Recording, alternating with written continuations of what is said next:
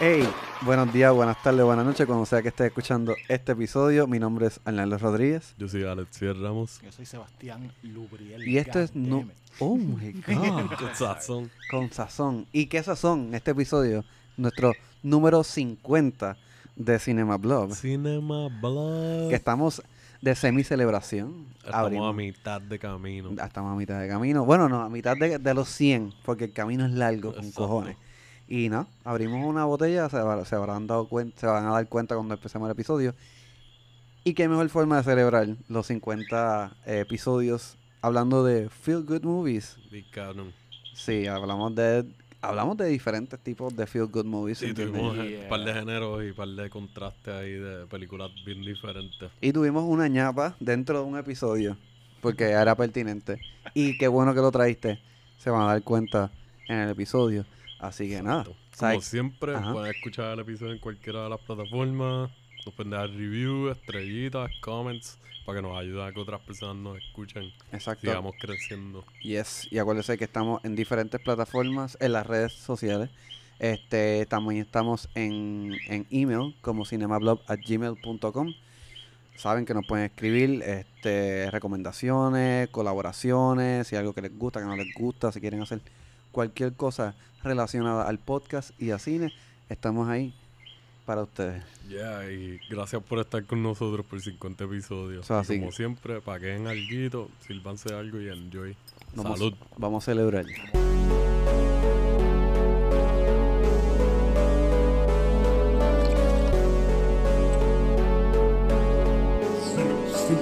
Una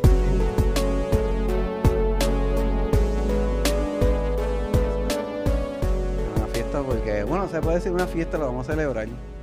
Porque cumplimos ya es nuestro episodio número 50. 50, papi. Que 50. by the way, fun- el Wikins Fact, cuando nosotros empezamos a como que a escribir las ideas de los primeros episodios que queríamos hacer, nos pusimos unas metas. Y Arnaldo tiró el high y yo tiré el low. Inconscientemente, sin ponernos de acuerdo cuando tuvimos la conversación, como que yo le pregunté a Arnaldo y yo, "Ven acá, ¿cuánto tú crees que sería como que el estándar para nosotros sentirnos desde tu perspectiva bien con lo que lleguemos a hacer si paramos en algún momento? Y él me dice, ah, en verdad. yo pensé- no, no, no. Yo pensé como 100 episodios y yo, wow, en verdad yo lo había pensado, pero yo lo había pensado como con el techo. Y yo tiré para 50. So, ya llegamos al low. Exacto. Ya estamos Ya. aquí. No hay vuelta atrás. 50, ya- ya este show, este show un DILF. Exacto. Exacto. ¿Cómo, ¿Cómo sería la boda de oro, verdad? Esta es nuestra boda de oro, Sí, cabrón. exactamente. Como plastas. Bien cabrón. Y vamos por, vamos, vamos por 50 más. Se joda. Llevamos 50 semanas Y- corridas sin parar. Sin Ujú. contar la ñapa. Ujú. Con Que toda, ya la, para cuando este salga ya tenemos la cuarta ñapa por ahí. So, 54 más o menos. Con toda la mierda que ustedes ven y yo veo, esto 50 más, esto sigue hasta Sí, esto va a seguir. esto sigue hasta que, que ya uno, uno pierda la habilidad de hablar. Y con el apoyo de ustedes, que como dijimos en el intro, que era nuestro aniversario, que era nuestro aniversario no, nuestro, nuestro, el cumpleaños de los, cin- no, también 50, ya estoy al garete, como que cumplimos los 50 episodios. oficiales. Exacto. Y, y, ¿qué era lo otro que iba a decir? Me olvidó. Nada, casualmente coincidimos con Feel Good Movies. Que Exacto. en verdad es un buen tema para celebrar Ah, los hay, 50. hay, hay, hay, hay para sentirse bien. Hay Claro. razón para sentirse bien. So, Dentro de toda la mierda que está pasando últimamente, mm. eh, aquí pues se puede celebrar eso. Y qué mejor forma de ver películas que te hagan sentir. ¿Cómo es? Wood and Fuzzy and the Tom Tom. Warm and fuzzy in your tom tom. Así que, este. Y en verdad yo pienso que eso es como que la mejor forma de tú pasar un día de mierda. Que no quieres hacer nada. Eh, sí, te puedes alcoholizar hasta las tetillas en algún sitio. Y la vas a pasar cabrón, pero te puedes ir a tu casa, te compras maybe una o dos beers, prendes algo, una, una copita de vino. Bueno, ya es miércoles 1 de septiembre. Ya nadie va a ir a beber a ningún lado. Es cierto. bueno, sí y no. Bueno, hasta, la- hasta las 12. Hasta las 12, exacto. Back Pero- to the shit. Back to this shit. Esa es la que hay. ¿Verdad? Para, para la gente que no está escuchando en otros lados, gente de la diáspora, que yo estoy seguro que ya están al tanto de lo que está pasando Ah. en, en la islita, pues. Volvimos a unas pequeñas restricciones. Volvimos al curfew, gente. Exacto. ¿Es curfew como tal o es simplemente... O eh, sea, es, es curfew impuesto porque ¿para qué tú vas a estar de- afuera después de las 12 si no hay nada que hacer? para arreglar... Regar plantas. ¿Qué? The That fuck doesn't make sense. no, para nada, exactamente, ese es el punto, para nada. Pero, pero ahora puedes llegar a tu casa antes de las 12 o a las 12 Mm. Y prender y poner una película que te haga sentir bien Le metes al streaming al y ve streaming. algo que te guste. Y, por eso vamos a traer un par de pics de streaming, por lo menos el mío de un streaming. El mío también. El mío también. Bueno, no es, no es de un streaming, pero está disponible en un streaming ahora mismo. Claro, exacto. Está accesible.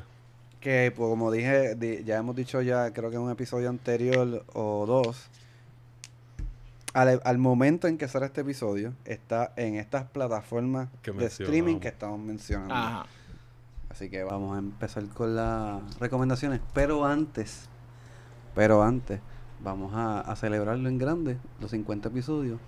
Y vamos a abrir una botella de A Little Bit of Bubbly. a ver. Uh, smooth motherfucker. Vamos a, a celebrar un poquito con un poco de champagne. Champagne. ¿Te acuerdas de eso? eso sale en, en, creo que es en, gracias, en Futurama. Ese es el, el Capitán, whatever, el que se pone- Ah, ah, ah, Exacto, él Zach dice está, eh, cuando está tratando de seducir a, a, a Lila. Ah. Dice, ah, tengo un poquito de champagne. Como que, ah, cabrón. No te va a ir muy bien. De hecho, nunca la he ido. Salud. Ejé. Gracias por estar aquí. Boom. No, salud. Por aquí, esto se va a bajar rápido. Fancy as shit. Pinky up.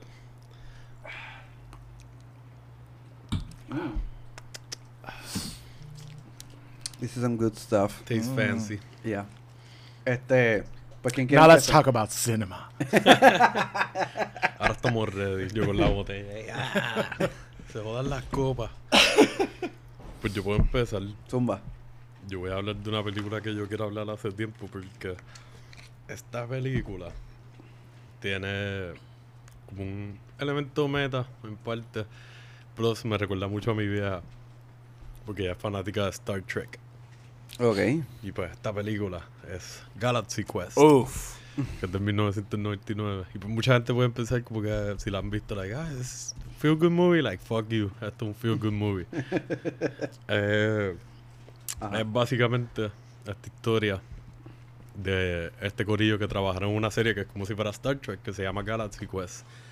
Y ya pues están, como quien dice, son has-beens. Like, esa fue su fama, eso fue lo que lograron hacer con sus carreras de actrices o actores. Y básicamente viven ahora de convenciones, como Ah. Comic Con y cosas así. Y hacen apariciones especiales, firmar autógrafos por ahí, cuestiones así. Entonces viene esta raza de aliens Ujú. y los reclutan para una misión para que los ayuden a actually salvar a su planeta y a su gente. Y ellos pensando que esto no es real, terminan yéndose con ellos. Y actually llegan a estar en una misión en el espacio con una raza de aliens que existen de verdad, pensando que eran fanáticos. Y pues por ahí empieza esta aventura de este corillo de gente que se conocen de, ya, por la serie era en los 70, durante la película, Ajá. la película es del 99. So, ya llevan 30 años, 20 y pico años conociéndose Exacto. trabajar muchos años juntos en esta serie como que ver las personalidades reales fuera del programa. Como que Y las riñas que tienen. las riñas, Ah. las rivalidades, Ajá. eh, la envidia, este, como que estos problemas de ah, la estrella del programa versus los que están en el fondo, versus los que son extra y como que son insignificantes por otra gente. Y en verdad está súper fucking graciosa, bien divertida. Tiene un elenco bien cabrón, sale Tony Chalup, siempre me ha tripeado que sale él, fucking Monk, sale Sigourney Sí, Weaver. él es muy buen actor. De hecho, él sale en, en esta serie... ah, ¿Monk? n- Sí, sale en Monk, es pero hace el papá de, de esta serie de una comediante mujer que le hace el papá y como que le crea un ánimo, o sea, un, un ritmo. La de Mar Marvelous Mrs. Mrs. eh, Maisel. Ah, esa misma. no la he visto todavía. Es muy buena. Tú me la has recomendado muchas veces. Es muy buena, es muy buena. Este, Ajá. pues no sabía que él sale ahí a fuego porque ese tipo es brilliant comedy Yes, actor, en verdad, yes, buenísimo. Eh, sale Sigourney Weaver, que es Ellen Ripley en las Ujú. películas de Alien, so ya con eso está probado para este tipo de películas. Claro. Sale Tim Allen, que, Que yo... es, es como... Mr. Buzz Lightyear, adelante, y como que yo crecí viéndolo en Two Time, este, ¿cómo era? Home Improvement, Y también él, que siempre hacía ruido en el intro. él, él kind of fits para alguien que sería como un William Shatner type. Sí, mano, en Ah. verdad, como que tiene el look a la misma vez contigo que él se ha mantenido, en- él, él ha tenido su rango dentro de como que ha hecho películas que son buenas, bien cabronas como las de Toy Story, las de Santa Claus, Ya. que son como que dos franquicias bastante conocidas, pero también se ha mantenido haciendo sus otras comedias más low-key y otras películas más relax. Yo siempre me acuerdo de una de él que, que él, tra- él adopta a un niño de la selva o algo así. Eh, Jungle, Jungle, Jungle to Jungle. Jungle, Jungle to to Jungle. Jungle. eh. A mí me No sé encanta por qué esa película de Jungle. Boy. Shout out a Jungle Boy. Este, Shaggy Dog. Él salió en el remake de Shaggy Dog de Disney. Como que él ha estado en bastantes películas que nosotros vimos creciendo. Y este personaje está bien canon. Este, sale Justin Long, súper chamaquito. That's right. Este, el personaje de Sam Rockwell está bien ufiado. Como que te pone a pensar mucho en cómo funcionan los egos y, y la autoestima dentro de la industria, y en, la- en los actores y actrices Ajá. específicamente. Eh, sale Rain Wilson, que tú eres fanático de Office. Ajá. El que hace de Dwight, él está por ahí, el personaje de él está bien cool. Él Ah, él ha sido uno de los aliens, ¿verdad? Exacto. Sí, él es bien sci-fi. Ajá. Alan Rickman, cabrón. Alan Rickman, Rest in Power, en verdad, el Sí. personaje de él está bien cabrón también y el arco de él. El es- arco de él El arco de él es como que yo, yo me atrevo a decir que es el mejor, el- o por lo menos el más que me gustó a mí de todos los personajes. Yo a veces, yo a veces busco esa escena nada más en YouTube. Ah, no. Just to like fuck Yo vi esta película hace como tres días de nuevo. Yo sabía que la iba a escoger, pero como que la me crucé con ella en Hulu, by the way, está en Hulu ahora mismo y lleva tiempo ahí y like hasta se me aguaron un poquito los ojos con un par de las cosas que salen. Es como que like, dude, como esta película no es más fucking conocida. Like, yo la vi en el cine, recuerdo haberla visto con mi vieja y creo que con mi hermana en el cine de Plaza Carolina. Y desde que la vi esa primera vez fue como que like, ah, like, dude, ¿qué es esto? Una película, no es de Disney, creo que es de DreamWorks, que es la misma gente que hace Shrek. So, se van por esa línea Pero tiene, ese- tiene como que ese look de películas live action de de Disney de, esa Disney, época. exacto, pero en el humor y eso, cuando ves Shrek y ves esta, tienen esos chistes hechos para los adultos para que se disfruten más Un poquito la más película. un poquito más De hecho, Exacto. sale Miss Pale, Missy, Missy Missy, Pale. Missy Pyle, Missy Pyle, exacto. Sorry. panita de Damar. ¿De verdad? Ajá. Ella es, ella salió en muchas películas. Pero she's pues in the background de un montón ella, es de que, cosas. ella es la, de los, o- la que hace de uno de los aliens La también que se enamora de la que... Exacto. ajá. Ok, pues sí, tienen un elenco que para ese tiempo maybe no estaban tan pegados a algunas de estas personas, pero los hemos visto creciendo, salir en otras cosas y en verdad la, la aventura está súper guillada. Se siente exactamente como lo que es, no, es- no una sátira, actually un homenaje a... Si eres fanático de Star Trek, de Ah. Star Wars mismo también te puede aplicar, lo único que hace una franquicia diferente, pero, Pero es más, es más Star Trek que nada. full Ya. este, te puedes identificar y como que manejar los aspectos de sci-fi bien.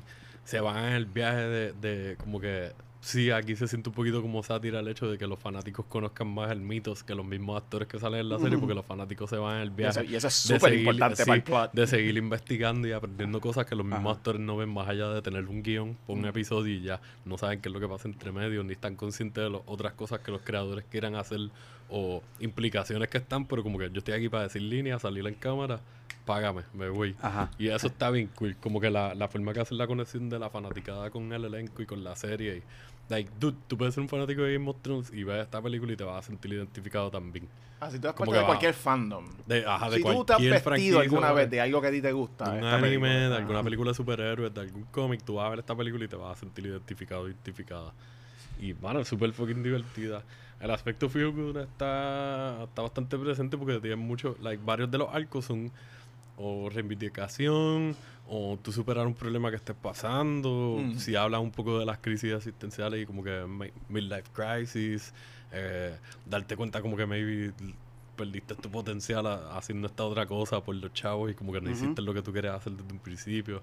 O sea, le dan duro a, a ese aspecto del entretenimiento y de lo que son las celebridades. Ajá. Este, y pues nada, los efectos prácticos están on point. Lo que sí hay para hacer de ese tiempo y el tipo de película que es, it holds up. Sí hay unas partes que se ven un poquito más, like, eh, kind of questionable, pero whatever, tú lo dejas pasar. Porque en verdad la historia está, está buena. Es una película bien divertida, pero Yo creo que yo nunca, o sea, no la he visto. No la he visto y siempre la tengo como la tengo presente, yo sé cuál es esta película, ha visto, Mm. Andy, tranquila. Mira. Yo sé, yo sé quiénes salen, yo sé quiénes salen. Mira, muchacha, ya Mira, ¿qué basta. Ya basta. Este, pero siempre me ha llamado la atención ver esta película. Mm. Da, hombre, va a abrirle la Sí, puerta esta cabrona. Eh, mano, en verdad, métele. Es un light watch que de verdad es súper divertida, es bien entretenida. No se siente preachy ni nada. Contigo tienes estos mensajes como que es bastante directo. Y es relativamente corta, duró o sea, una hora y 42 minutos. Pero Ah. la historia se mueve bien, no te sientes como que estás estoqueado, estoqueado en una parte en específico, como que te están poniendo plots innecesarios. Ajá. Todo conecta bastante bien. Eh, el director es Dean Parisot, que él hizo Fun with Dick and Jane. A mí me gusta esa película. A mí Sería como un guil- guilty pleasure. Para mí es un guilty pleasure, una película buena que Ajá. cuando salió me la disfruté mucho y la he visto varias veces después Sí. y como que es fun. Hizo Monk, él trabajó en Monk dirigiendo. Ah, ahí ¿en serio? Como que Nice. Tony Chalou parece que la- mantuvieron la, Ah. conexión. Exacto. Este, en Justified, que es una serie bien buena de, de Feds. En. Good Girls, que está pegada ahora. Y lo más reciente que la vi hace poco, hizo la de Violented Face the Music. Ah, la, la Él fue el que dirigió. la dirigió. Nice. Entonces la escribieron David Howard, que lo único que ha escrito es esta película y un documental o un especial.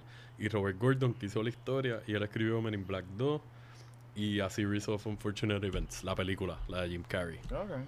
Que pues Ah, tiene ah. como un equipito ahí super cool detrás de la cámara, por lo menos en, en guion y, y dirección. Nice. Nice, nice. Está bien cool, mano. Yo me imagino que tú la has visto obligado. Bueno, sí, ya dijiste como que par de pullitas ahí de escenas y cosas. Múltiples veces, cabrón. Esa es, esa es una película que yo siento que se hizo para mí Man, específicamente. yo estoy completamente de acuerdo contigo. Esta película la hicieron para mí también. Otras personas la pueden ver si quieres, pero entiende que esto se hizo, eso se hizo para mí. Él dijo, ¿qué le gusta a Sebastián? Ajá. ¿Eso le gustaría? Exactamente. Ok. ¿Y qué es lo, lo más como que te hace sentir como... Mano, esto, esto me hace sentir muy bien. Cuando terminas de verlo, tú dices, fuck Es yeah". que en parte, esto es más o menos un spoiler en cuanto a, los, a uno de los personajes específicos, pero la raza de los aliens, los que van a buscar a esta gente, son bien inocentes Ajá. y bien naif, bien ignorantes a, a, a lo que es las emociones negativas y a, a esta exposición de, qué sé yo, maybe el deceitfulness de la gente y qué sé yo, que ese contraste de que tienes a los humanos, que acá eso es parte de la naturaleza, mucha gente miente, Ujú. va a omitir cosas y qué sé yo, y tienes a esta Ajá. otra gente que son bien directos, son como niños, de que Ah, hasta a veces exacto, cuando tienes que hablar con ellos le tienes que explicar las cosas como si fuera un niño, para que las entiendan como un humano. Y pues, no sé, eso lo siento como que bien... It's just like... Eso pasa, cabrón. Ujú. Todos nos cruzamos con gente que son así, qué sé yo, y tú da- tener la oportunidad de ayudar a alguien que tú estés apreciando que Te entiendo. esta persona la cogido de pendeja muchas veces. Y no solamente la- eso, como la ha que te- engañado y qué sé yo. te desarma un poco porque a veces por la forma en que nos hemos criado y las experiencias que hemos pasado que nos han dado golpes duros hemos creado como estos escudos Mm. y Y los esto es como que estos caparazones como que y encontrarte con una persona con quien puedes derrumbar eso o bajar la guardia un poco Mm. Se siente bien como que senti o que me siento a gusto con esta persona no, no tengo que ser un huele bicho o no tengo que, que defenderme de esta persona porque a- emana esto como que me siento bien comunicándome con esta persona porque Sí. se siente pura se siente inocente como tú dijiste Y no solamente eso, también te van a poner a cuestionar porque like, estamos hablando de que pues va a evolucionar Exacto. los personajes, o va a haber interacciones que te van a sentir, te van a hacer sentir un poquito más mal, como que ah, se están Claro. aprovechando de esta gente. Por esto, o los están engañando en esto otro y qué sé yo. Y tú sabes que ellos están en esta posición específicamente de que están buscando ayuda porque hay una fuerza mala que está tratando de hacer, no tratando, les está haciendo daño ya y está tratando de seguir ahí constantemente.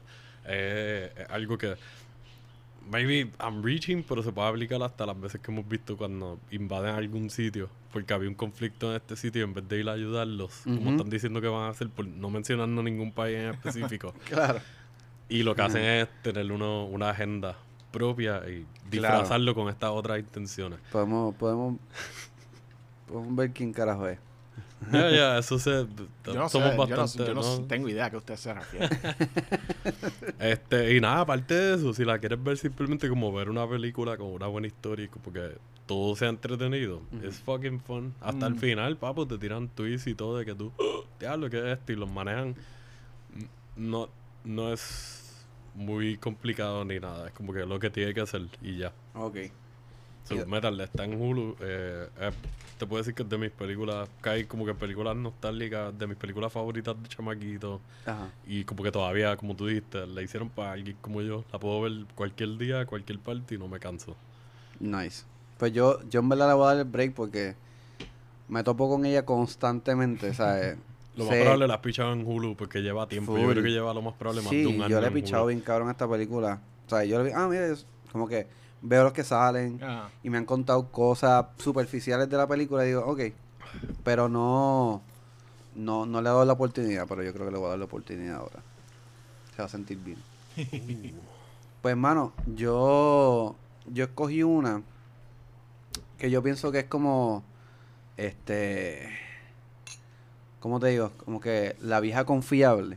Cuando Ok. tú te sientas mal, este, bien mal, tú como que dices, coño, necesito, desde chiquito, siempre había sido como que eso, como que Un go-to. un go-to. Y es, y, y es porque simplemente era chamaquito y vi esta película, que es una, una película animada que es del, del 2021 y está en Netflix y creo que ha pasado desapercibido un poco pero es muy muy buena yo creo que es una joyita animada de, de este año que no he escuchado mucho de ella Ah. y se llama The Mitchells vs. The Machines Ah, sí. Sí, yo sé, cuál- yo sé cuál es. ¿Tú Me cuál acuerdo viendo el trailer, me acuerdo el trailer gustándome, pero no lo he visto todavía. Es- Yo tampoco y recuerdo haber escuchado que mucha gente como que maybe basándose en el trailer tenía unas expectativas y cuando la vieron como que los cogió desprevenidos y like no le no se engancharon con ella. Con la no sé. película yo me enganché Pero el trailer como tú dices a mí a mí me- like lo vi fue como que "Diablo, esta película se ve bien fucking nice. Ah. en verdad bien entre yo no lo maybe lo bueno de esto es que yo no vi el trailer yo Tú no vi nada ciega. simplemente yo dije voy a ver esta película porque la carátula me gusta y el nombre me gusta un montón Ah. Que de hecho, no era el nombre que ellos querían para la película al principio. El nombre era bien mierda, se llamaba Connected. Eh, Super Ajá, like whatever. ajá. Y como que alguien dice, no, The Mitchells versus The, the Machines. Como que, "Pff, este nombre está bien cabrón. Vamos a meterle. It rolls off the tongue nicely Ajá. como que yeah. Pues esta es la ópera prima de Michael Rianda. Él, él, él es un dibujante, el, el cari- caricaturista, vamos a decirle. Eh, y ha trabajado en, en una serie que se llama Gravity Falls. Que es de- Uh, Ah, nice. yeah. Nice. el, el- Quizás el mejor show animado. probablemente, exacto. Espérate, ahora, ese es el que se tiran un viaje como con lore de folclórico, like, se tiran pichaderas estilo. Es que no sé si la estoy confundiendo, como que tiene elementos de estilo X-Files en cuanto a cosas que pasan Es, en la literal- es historia. literalmente como si alguien escribió X-Files y Twin Peaks, Y Twin pero Peaks, exacto, eso, ya, ya sé cuál es. Que está súper cabrón. Pues, esta película, Pero él no, él no es creador de Gravity Falls, él trabajó en, lo, en Exacto, la animación. animación, exacto. sí. sí, por eso digo, esa es, esa es su, esta es su ópera prima. O sea, esta es su. que él la dirigió y qué sé yo. Él. ¿Sabes qué? Sabe- Perdona por interrumpirte, pero ¿sabes? ahora que menciona eso, sí me acuerdo que cuando vi el trailer me dio como que un vibe, un vibe similar a Gravity Falls. Nada más como la familia se comporta, por lo menos en el trailer. Yo Ya. sé que tú no lo has visto, pero me dio un vibe de algo que no podía identificar hasta ahora mismo. So. Pues ahí está. Y, y eso, otra cosa importante es la fórmula de por qué para mí esta película funciona. es que es de los que nos trajo este Spider-Verse. Ah, Lord y- Miller. Ajá. Eso cabrón. Y, o sea, los productores. Los que la productores, animación, no, la no animación director. me vino exactamente igual, pero tiene como que algo Tiene similar. algo, exacto. No y, tiene este vibe que tenías Into the Spider-Verse, que tiene como que un layer extra Ajá. por encima que lo hace ver super trippy, pero los Exacto. colores y eso es verdad. y también trajeron los productores de, de, Le- el- de Lego Movie. Que son Lord Miller. Exacto. Lord, exacto. mira, Lord Miller, esos dos tipos, desde que aparecieron. Ellos fueron los que hicieron la de 21 Jump Street, ¿verdad? 21 Jump Street, Exacto. 20, o sea, no han, ellos hasta el sol de hoy no han hecho nada malo. And that's Exacto. bastante, tú, no puedes decir La eso. película de Lego está bien cara. La película de Lego está cabrona. La película de Batman de Lego está cabrona. Ellos lo hicieron también. Ah, ellos la producieron. Ah, ellos- yo no la he visto, pero me dicen que esas de Cloudy with a Chance son funny. Y ellos No- también trabajaron Ajá. a fuego. Y Spider-Verse es fucking Spider-Verse. Este, y entonces, pues básicamente la historia es como de esta familia disfuncional Mm. y atípica que se van de road trip para acompañar a su hija a, a su primer año de universidad Mm. y su road trip se ve este se ve tronchado de cierta manera porque empieza a ocurrir un apocalipsis de robots y pues para bien o para mal eh, el destino de la humanidad cae encima de esta familia What are the odds? What are the odds? Este, y hermano, ¿sabes? Sale gente bien cabrona. Sale a Abby Jacobs, que sale en, este, en Broad City, Nice. que para mí es una muy buena serie de es el comedia. pelito oscuro.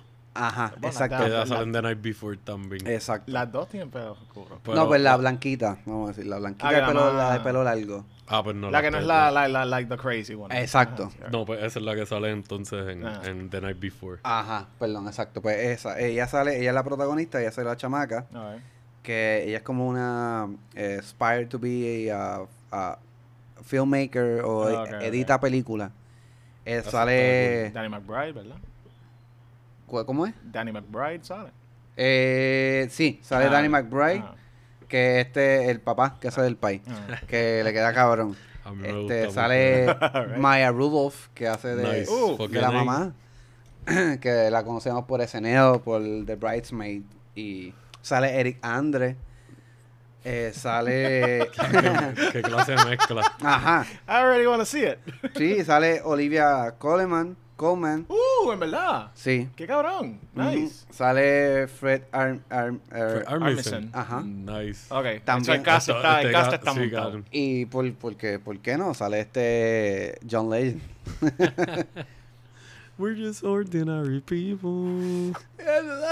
Con el pianito. Tiene un papel minúsculo, pero...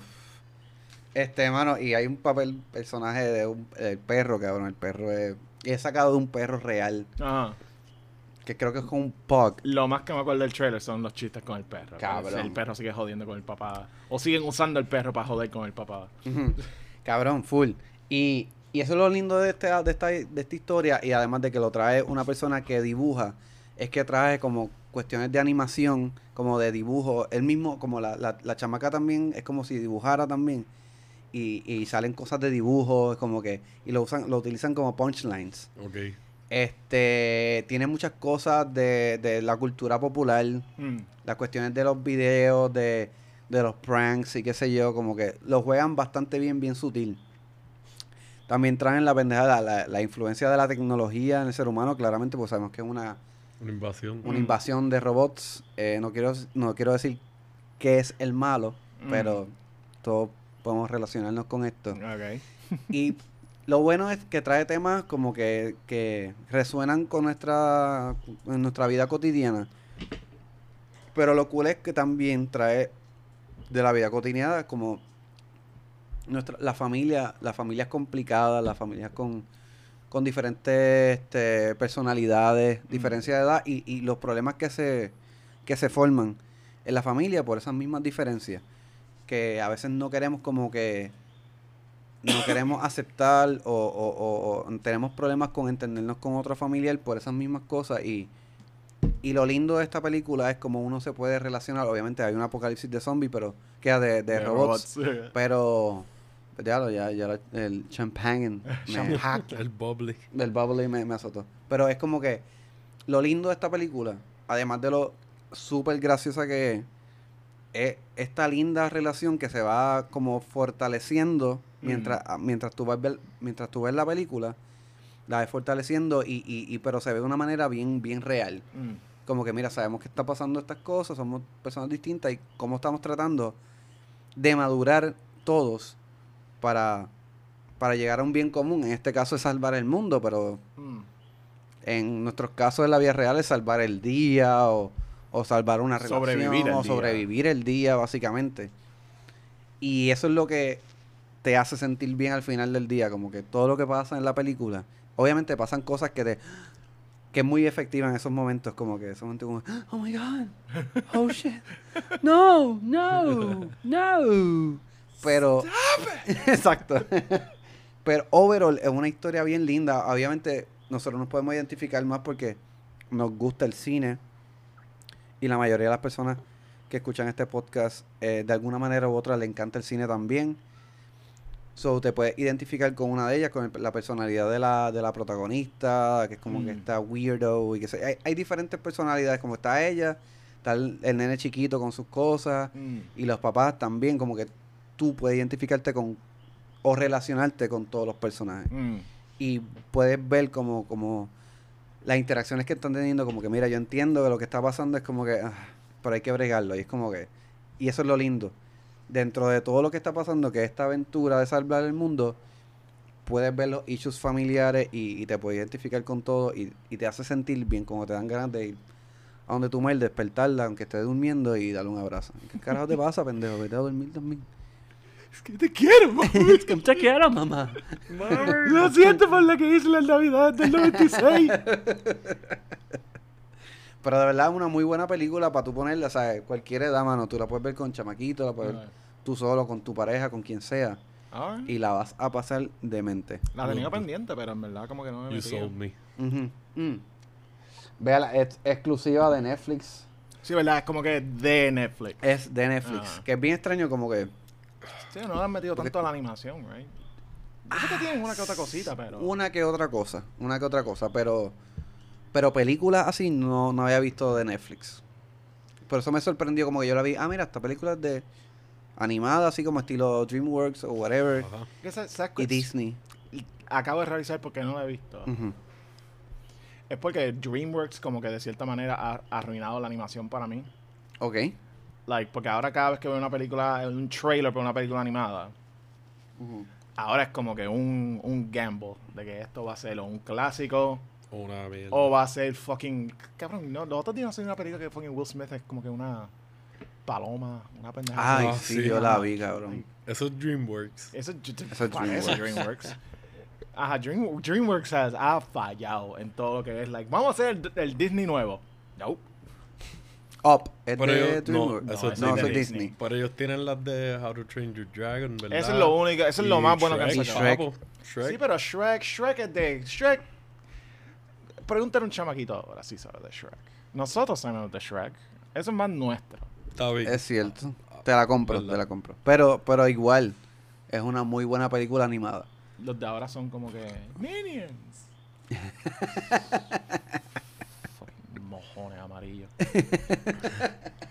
Parecen butt plugs.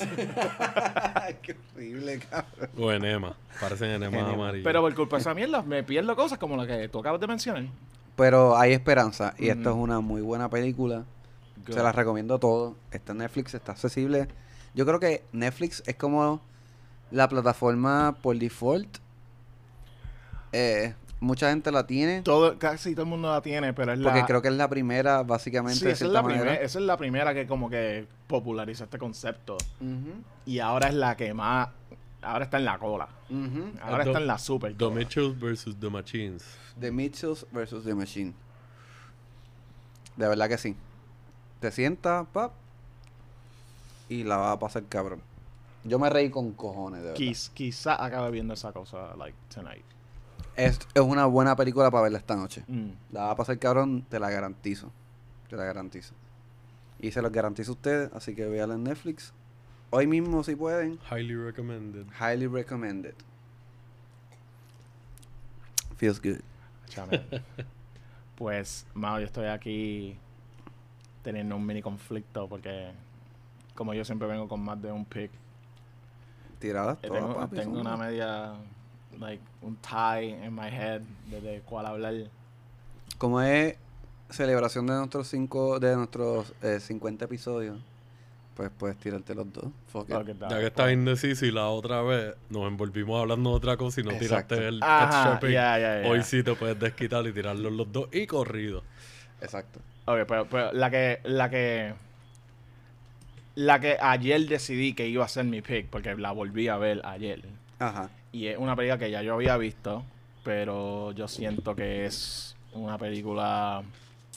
Lo que cae bajo la definición, mi definición de feel good. Ya. Que es una película que, tú sabes, puede ser dramática, puede ser triste, puede ser lo que sea, pero el punto es de que cuando la película se acabe, tú te sientes como que, like, ¡ah, la vida! ¡Me encanta la vida! Para mí es un feel good movie. That's true. Y esta película es una película, ah, déjame... Sí, es del 91. Fue un ah, fracaso comercial. Y honestamente no se le ha dado mm, consideración hasta que uno de los estrellas ah, falleció recientemente. Y entonces se le ha dado mucho más consideración. Pero una película que se llama The Fisher King Esa es la de Terry Gilliam. de Terry Que Gilliam. es de las que tengo en la lista de hace años. Ah. Que sale Jeff Bridges, Jeff y, Bridges y y Robin, Robin, Williams. Nice. Gracias por traerla. The Ahora me Fisher pompeaste King. más, Ah. The Fisher King. Ok. Que The Fisher King, eso es una, una pequeña leyenda que está atada a leyenda, you know, Arthurian legends. Ujú. Pero esto es una película que es como que.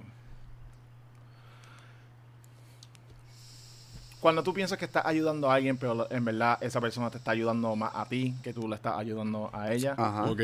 Porque bien voy a tratar de like no no voy a hacer spoilers, pero la, la trama de la película es que esto es en Nueva York en los 90, 1991 y Jeff Bridges es como que era un tipo Howard Stern, Ok. Ajá. tenía un programa de radio y él perdió su carrera porque eh, una de las personas que llamó al show, el cabrón le salió de atrás para adelante, treated the guy like shit, and then the guy fue para un restaurante y mató a todo el mundo en el restaurante y Jesus después se mató el mismo. Fuck, diablo. That's some dark That shit. feels- Ajá, that's it. Que- Feel good movies. Mira, mira.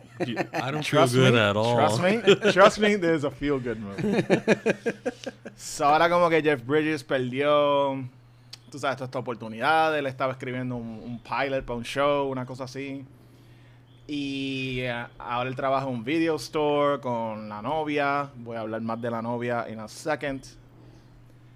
Y una noche que él se emborracha porque él está hastiado de la vida, unos, unos teenagers, like, tú sabes, jump him con la intención de prenderlo en fuego. Ok. Porque no sé si ustedes se, se acuerdan que en los 90 en Nueva York había esta vaina de fucking bien Clockwork Orange, mano. Like, I do not remember this Ajá, at pues all. había una cosa en, la- en los 90 de teenagers going around prendiendo fucking vagabundos en fuego. Oh, Jesus Christ. Yeah. No sabía. Big eso. Apple, guys. Um, pero a él lo están jumpeando y de repente aparece Robin Williams y le salva la vida. Y Robin Williams es un vagabundo que le comunica a Jeff Bridges que él actualmente es un, un caballero, un knight, y él está en una misión para encontrar the, the Holy Grail. Ok. Y le salvó la vida a Jeff Bridges porque Jeff Bridges es el que le va a ayudar a él cómo conseguir el Holy Grail. Oh, ok. Y esa es la premisa. Y de ahí partimos para diferentes esquinas. Y también esto es una película de Terry Gilliam. So estamos viendo un montón de cosas que son visualmente. Sí, él le mete mucho al surrealismo y como que juega con la presentación visual de... Mm. Yo creo que en todas las películas. Like, él hizo Fear Loading en Las Vegas. Ajá. Time Bandits, Brasil. Brasil. hizo la de Two Monkeys y como que todas estas películas tienen algo. Y eso, los, los- los lentes que él usa Sí. para exagerar la fa- Porque él, Terry Gilliam, era un, un dibujador, como tú lo dijiste. Un caricaturista. era un caricaturista, por eso es lo que hacía en Monty Python. Exacto. Ajá, que él es Ah. de la, esta tropa de comedia británica de Monty Python, que todos terminaron haciendo cosas bien cabronas, pero como que él por lo menos fue el que se metió bien a fuego a, a hacer un cineasta de que Sí. reconocido. Ya. Que by the way, él es americano y gracias a su trabajo en Monty Python, él lo adoptaron. Él es británico ahora. Like. No, originalmente eso- es americano, pero como que él se cambió para allá Él y a él todo el allá. mundo lo reconoce como un British filmmaker. Ah, ¿en con serio? que es americano. Ah, no Like, sabía él es el hijo adoptivo de, de Gran Bretaña, por lo menos en, en la arte. Ah, Él sacó- él la razón que él está en Monty Python es porque él, él sacó una ciudadanía inglesa, Ok. británica, porque no quería ir para Vietnam. Mm. O sea, él se fue de, esta- de Estados Unidos y fue, ah, yo, soy, Excelente. yo soy británico ahora. Y ah, me encontré estos tipos que son bien graciosos. Let's make a fucking show.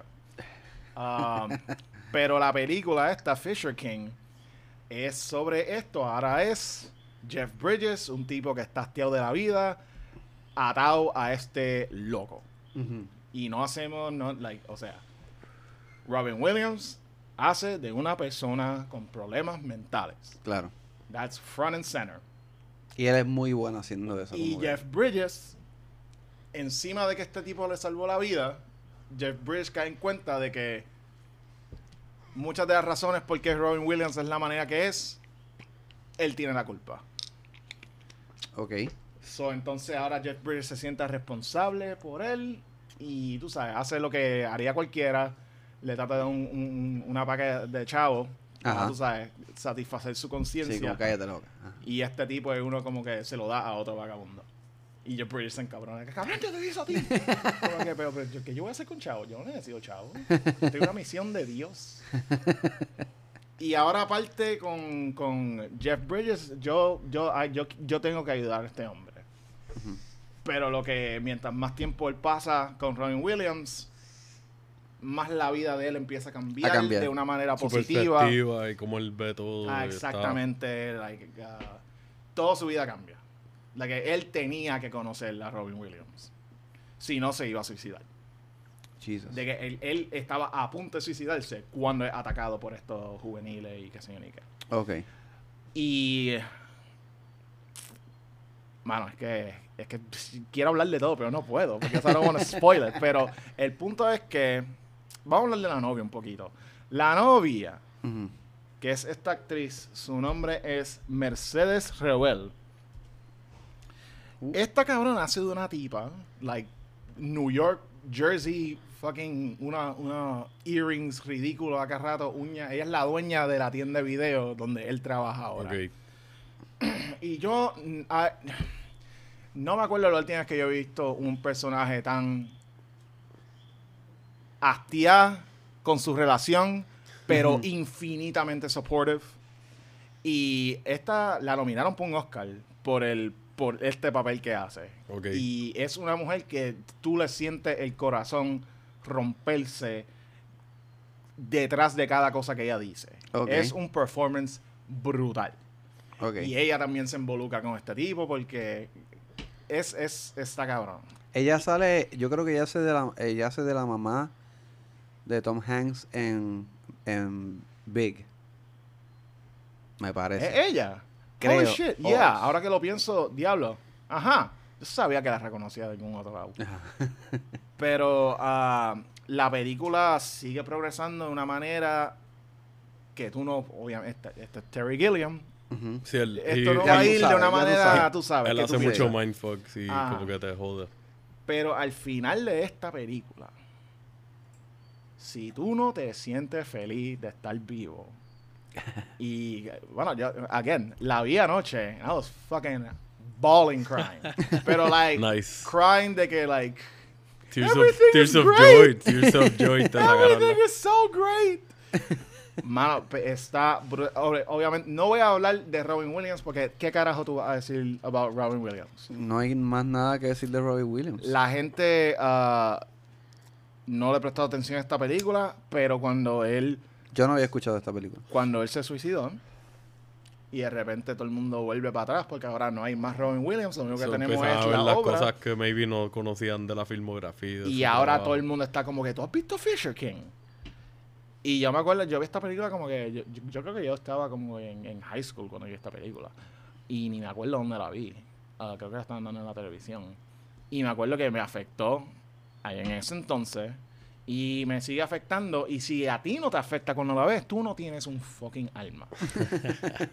También hay un montón de, like, ah, los side characters. Porque, como esta es una película que estamos hablando de mental illness. Ujú. Y este es Terry Gilliam, so ese cabrón, ese cabrón le pone eso a las tostadas todas las mañanas. Como él demuestra esta subcultura de, de, de vagabundo y de like mental patients, porque tú sabes que um, una cosa, la razón que hay tanta gente loca en la calle, una de las razones es que ah, Ronald Reagan en los 80 le cortó el funding a un montón de, de facilidades de psiquiatría. Ajá. So, esta gente como que cogió a estas personas que no tenían más dónde ir y ¡pup! Las- En la calle. Por eso es que, tú sabes, ese estereotipo de tú ves un, un vagabundo loco hablando con sí mismo y que Exacto. qué, Eso, es se puede por- reflejar en la película porque, pues, Mm. es como que Atado las, directamente al estado las político en de esa decisión. Tom Waits sale Tom como Waits. un fucking vagabundo veterano. Nice. Y of course he is. What Ese else would he es be? El que sale, en- el que sale en The Ballad of Buster Scrubs, el Ajá. minero, el viejo. Ajá, que Ya. Que es de las mejores Sí, historias. buena, de las mejores historias que tiene esa, esa antología, sí, es verdad. Y honestamente es una película que, cabrón, te hace creer en milagros. Tiene ese movie magic que a mí me encanta. Cuando una película es como que, like, esto, yo sé que esto fue Que creado va- por personas. Que se va en el viaje de que película, like, te voy a dar una experiencia de película, Mm. no vas a ver algo que necesariamente se sienta super grounded, te voy a Ajá. dar un elemento, que eso es bien Terry Gilliam. Tú puedes ver la historia más grounded de él y contigo con eso te vas a sentir como que esto es una fucking película, aunque sea Fear and Loading, que Ajá. está basada en uno, en whatever, en los relatos de este hombre de Hunter de, Thompson. bueno, Hunter. Thompson y qué Ujú. sé yo, y pues hay drogas involucradas, pero es algo que still está grounded a nuestra realidad y es como Ajá. que te da este elemento de que se siente like no es nuestra realidad, es la realidad de esta persona que está viviendo en el mismo plano que nosotros, como lo estaba viendo. Y para llegar al, a lo que para mí es el, el aspecto, you know, fuzzies in the tummy, Warm and fuzzy in the tom tom. es ese concepto de que, like, yo estoy seguro de todo lo que yo estoy haciendo. Pero entonces la persona que tú menos te esperas es la persona que te enseña, cabrón, yo no tenía ni fucking idea de cómo atravesar esta vida. Y eso está tied a la misma leyenda de The Fisher King itself, que le, de, le- le- they quoted en la película. Y Voy a decir la leyenda que se joda, porque esto no es un spoiler, esto, esto, esto- esto es de millones de años de viejo. So, like, fucking- Pero es sobre eh, The Fisher King, era un hombre que recibió una visión de Dios diciéndole encuentra el Holy Grail. Y él pasa años, pasa años, pasa años buscando, no encuentra nada. Manda caballeros para ese lado, manda caballeros para este otro lado, nadie encuentra esta fucking pendeja. Y un día él está en el trono, fucking deprimido, he gastado mi vida, no he hecho lo que, no he hecho lo que Dios me pidió que yo hiciera. Y el fool, el jester de la corte, le dice a él, ¿qué te pasa? Te veo mal. ¿Qué te pasa? Él, estoy, estoy bien hastiado. Necesito agua. ¿Tú me puedes dar agua? Sí. Y el fool la coge, un coge una copa, la llena de agua y se la da al rey. Y cuando el rey ve la copa, es el Holy Grail. Ok. Y como que, ¿qué puñet? ¿Qué es esto? ¿Qué, ¿Cómo carajo? ¿Cómo tú encontraste lo que yo no pude encontrar por años? Lo que las, las personas más brillantes que yo me han dado, las personas más fuertes, ¿cómo es Sí, que todos tú, los recursos que yo gastaba en encontrar esto y tú me lo acabas de dar. ¿Cómo es que tú lo encontraste? Y el fool que no sabe nada de la vida dice, yo no sé, yo nada más sabía que tú tenías sed. And it's like, dude, Ajá. dude, Sí, que ya, ya. fuck off. Oh my god. So, imagínate eso por fucking 137 minutos. y, y está cabrona, mano. Está bien cabrona. Está en um, Prime. Por ¿Está el en momento, por el momento está en Prime. Y otras veces lo he dicho, esto está en el Crite- Criterion Collection. So es posible que esté en HBO más en el Turner Classic Movie Section. Ah. Y lo sé porque ah, cuando tuvieron el especial hace poco de Barnes Nobles, estuve a punto de cogerla porque no he comprado películas de Terry Gilliam de las de Criterion y dije, puñeta, esta debería ser como con un blind buy bueno. Porque el arte de la película está bien exagerado que le hicieron para la caja y qué sé Mm. yo y como que me sorprendió cuando vi el trailer porque no sabía esta película. Y cuando lo vi en la colección busqué el trailer y lo vi yo, Robin Williams y Jeff Bridges haciendo una película like el trailer te hacía sentir como que era like tenía slice of life pero con otras pichaderas más más Terry Gilliam Ajá. Like, ya yo estoy pensando Terry Gilliam so esto va a tener ácido o algo por encima sazonado por ahí y tú me la acabas de vender Te, so- pro- te prometo que está bien sazonado. Man, es que en verdad like, yo crecí viendo películas de, de Gilliam este la primera que yo vi conscientemente fue la de Time Bandits Ah. porque mi abuelo él, él tenía un taller de de arreglar televisores, VHS y qué sé yo, Ah, a la really? casa. Ah, so, él tenía un montón de películas en VHS o películas que habían grabado, que le habían dado o él mismo había grabado en VHS de televisión. Mm. Y una de las que tenía era Time Bandits, tenía The Lost Boys. Par de pichas era así de los 80 y 90. Y de Time Bandits la vi un montón de veces. Después vi Two Monkeys más adelante. Después Teenager vi Fear Loading. Ah. Este, cuando chamaquito vi la de Brothers Grimm, yo creo que es de él también, de las más Sí. comerciales. Mm. Este, como que sí, él ha estado bien presente en mi vida como fanático del cine y esta es de las que nunca ni había escuchado de ella. So, gracias por traerla porque me la acabas de vender full más que el trailer pudo haberlo hecho. más, más gente debería ver esa película. Y más si son fanáticos de Robin Williams y like, saben como que la tragedia que fue como él terminó y qué sé yo. Ah. Y que él tiene varios proyectos aquí y allá esparcidos en su carrera como este mismo, Mm. que son bien oscuros y bien como que, dude, esto trabaja con lo mismo que lo acabó a él, Ajá. Irónicamente. Y De que, que después hay- estar acabando a gente afuera que sean fanáticos de él y tú ves esto te puede ayudar a, like, a darte ese pick me up y como tú dices, como que, mira, like, gracias, me siento bien, qué bueno que estoy vivo, qué bueno que está pasando esto, qué bueno que vi esto ahora Ah. mismo. Que tú lo puedas decir ahora, cabrón, después de verla de años, que te puso a llorar la noche mismo. Menos de 24 horas antes de grabar este episodio. That's deep, mano. That's some, that's, That's feel good. That's fucking feel That's good. feel so, good. yeah. that's some At his real. finest. Me siento bochornado y todo. con mi pica es como que, like, well, ok, yo trabajo una de sci-fi.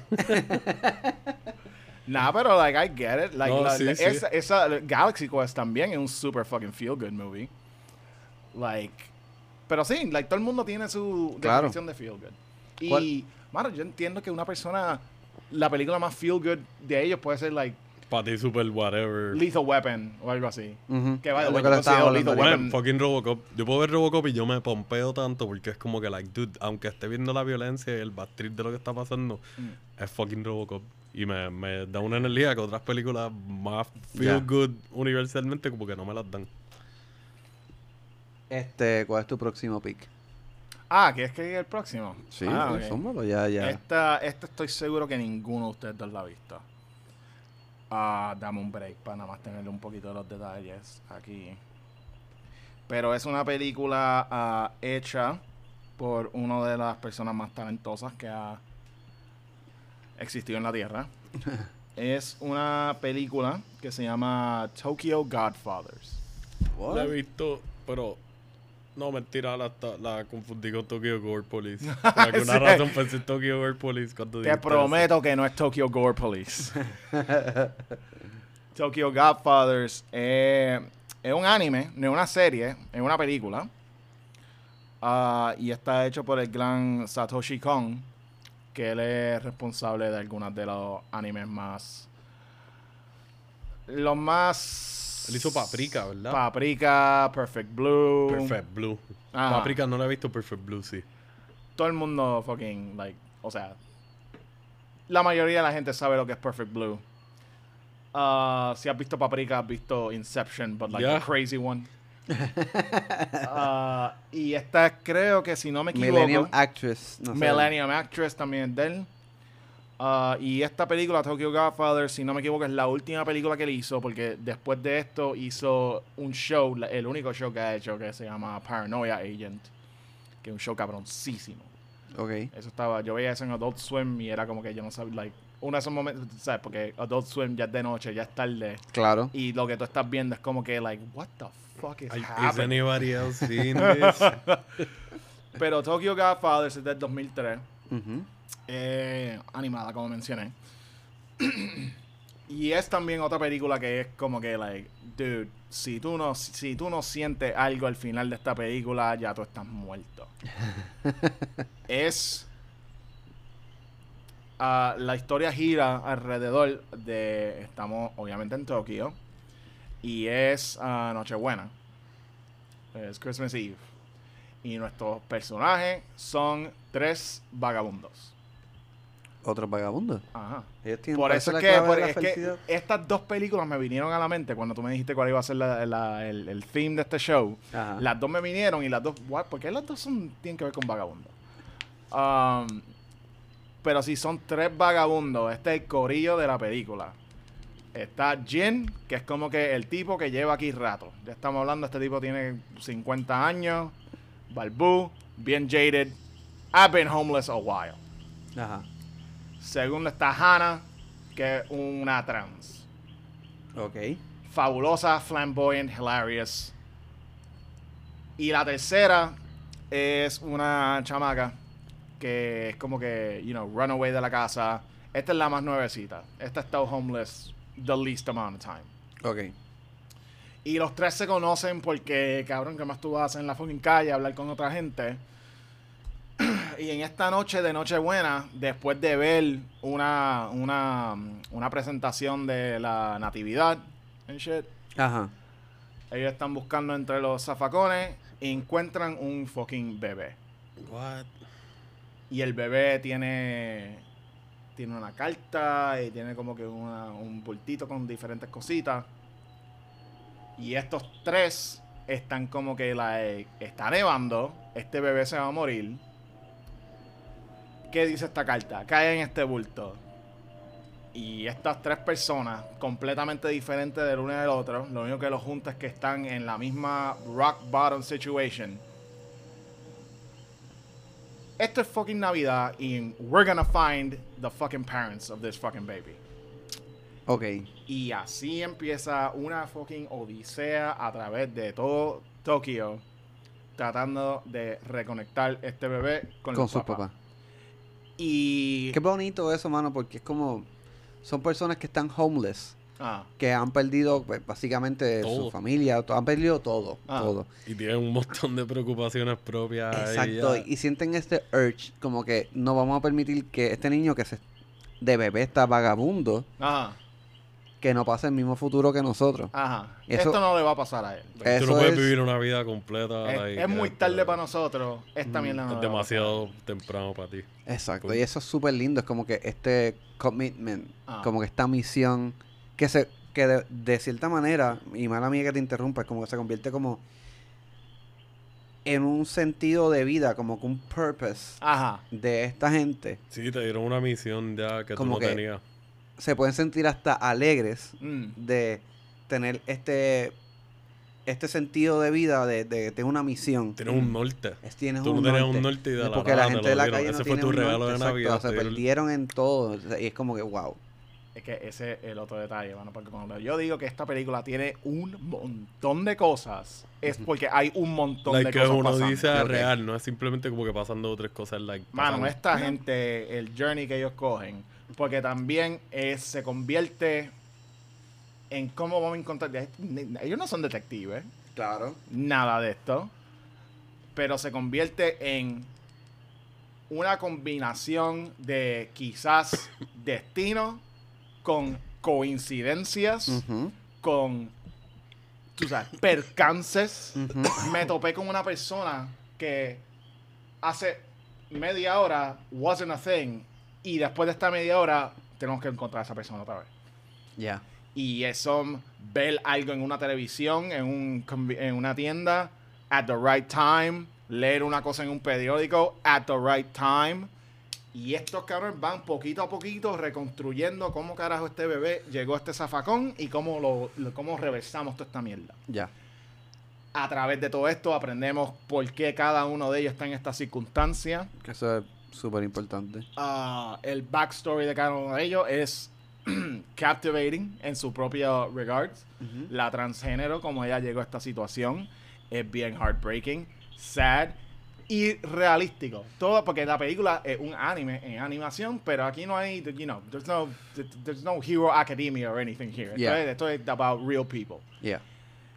Y mano, toda esta bola de nieve que se lleva formando por toda la fucking película, cuando crashea al final, cuando todo esto, cosas que tú nunca pensarías que tenía una que ver con la otra, como dos se unen y tú ves el tapestry. Ajá.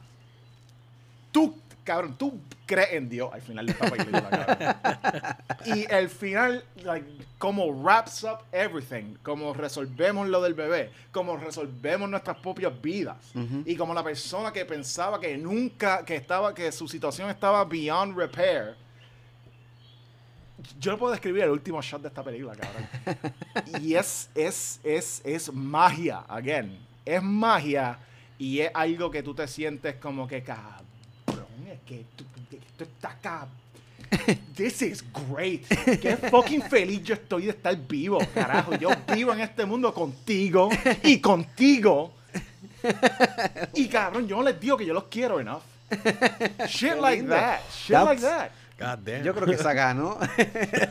Yo creo que esa Me voy, voy a ir a verla. Hagan el intro ustedes. Esa, esa, esa no, como no la vi. Ya tú la habías visto. Ya yo la había visto, pero me había decidido traer, ayer ya. con Fisher King. Pero es que esta también está ahí que like I can't not talk about it. Pero buen pick. a- ahora no puedo decirles dónde estaría disponible. Entiendo que por lo menos para rentar tiene En que estar en claro. Prime. Obligado. Y como tú me la acabas de vender y la acabas de vender a todo el mundo, Vamos, mira, vamos a tirarnos el miti miti. Esto va a Ese es pasar. el high five of approval. Vamos a sentirnos Vamos a estar chavos para verlo. Y también, y también veanla, o sea, veanla en japonés con subtítulos. Ah, no, wow. Yo por lo menos, yo, Sí, yo Alexis. Ramos Matos, cuando yo veo películas extranjeras, sea un Yo anime también. o algo, Ah. el único anime que yo he visto dub, o los únicos, y es porque pues era para el tiempo que los vi, los vi completos, fue Yu Yu Hakusho y Dragon Ball Z y Ah. Dragon Ball GT. Y Dragon Ball GT lo vi doblemente dub porque lo vi en español castellano. Ah. Cuando me compraba los VHS en Dream Team era que se llamaba el kiosquito. Que, ven- Entonces, que tenían los ajá, PlayStation sí, hackeados para claro. jugar los juegos de Dragon Ball Z viejos.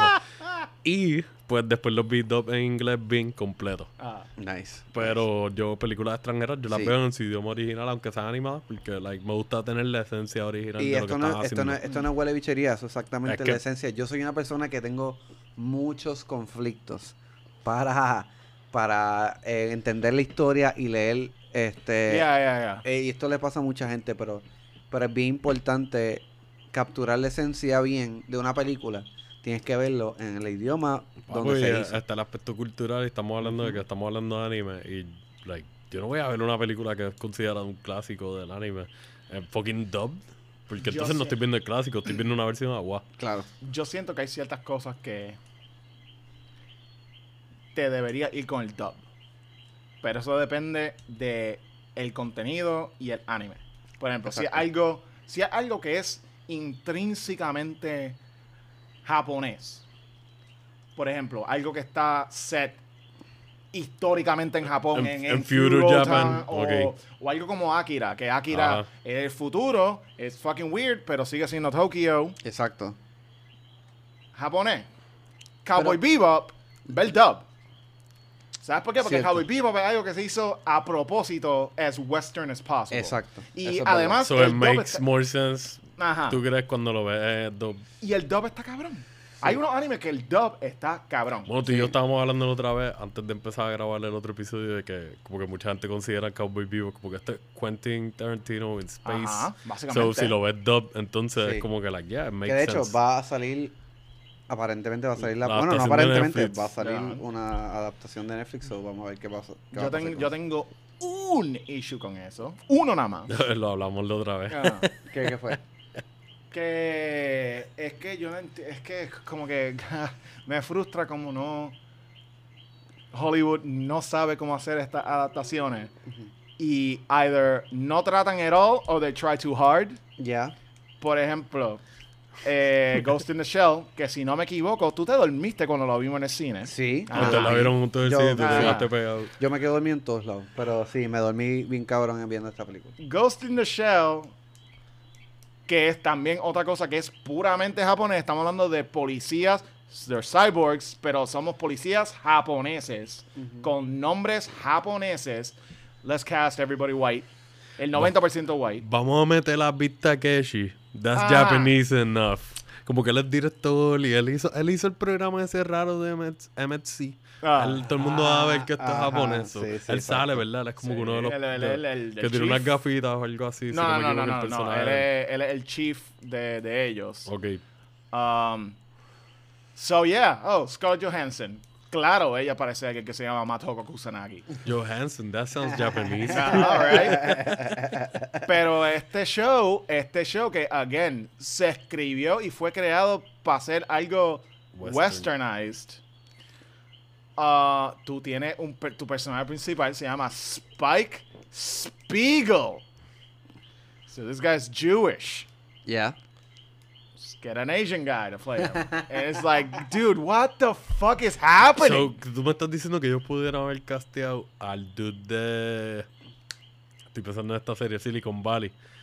Al protagonista para hacer de Spike. Por ponerte un ejemplo, si se fueran super like, ok, some skinny Jewish guy con el pelito rizo así loco. Cabrón, y que Andrew pueda hacer el Garfield. diálogo cómico. Andrew Garfield. ok, ya. Anybody, just like oh, a Sí. Caucasian person. a Caucasian person. Mira, y a mí me gusta John Cho. John Cho. Sí, es muy buen I've actor. been here. I've been here since fucking since MILF. Desde antes de fucking Harold and Kumar. Este, John Cho created the term MILF. ¿Verdad? Porque él sale En la American American Pie. Pie, Es cierto, exacto. es cierto. Y él cuando le ha metido a serio, le ha metido bien cabrón. Ujú. John Cho le mete. It just seems a little bit back. y- ah, I don't, yo voy a ver el show. Lo voy a ver. es que de la Zapateado. Ah, perspectiva... una serie. Sí, Sí, va a ser, es una serie lo que va a salir. de la perspectiva de la gente que toma las decisiones, it seems fucking backwards and insane to me. Pero whatever. Pero nada, exacto. no- let's talk about Feel Good. Ya estamos. Ajá, el este es punto era- watch the shit out of Tokyo Godfathers. That's what I want to get at.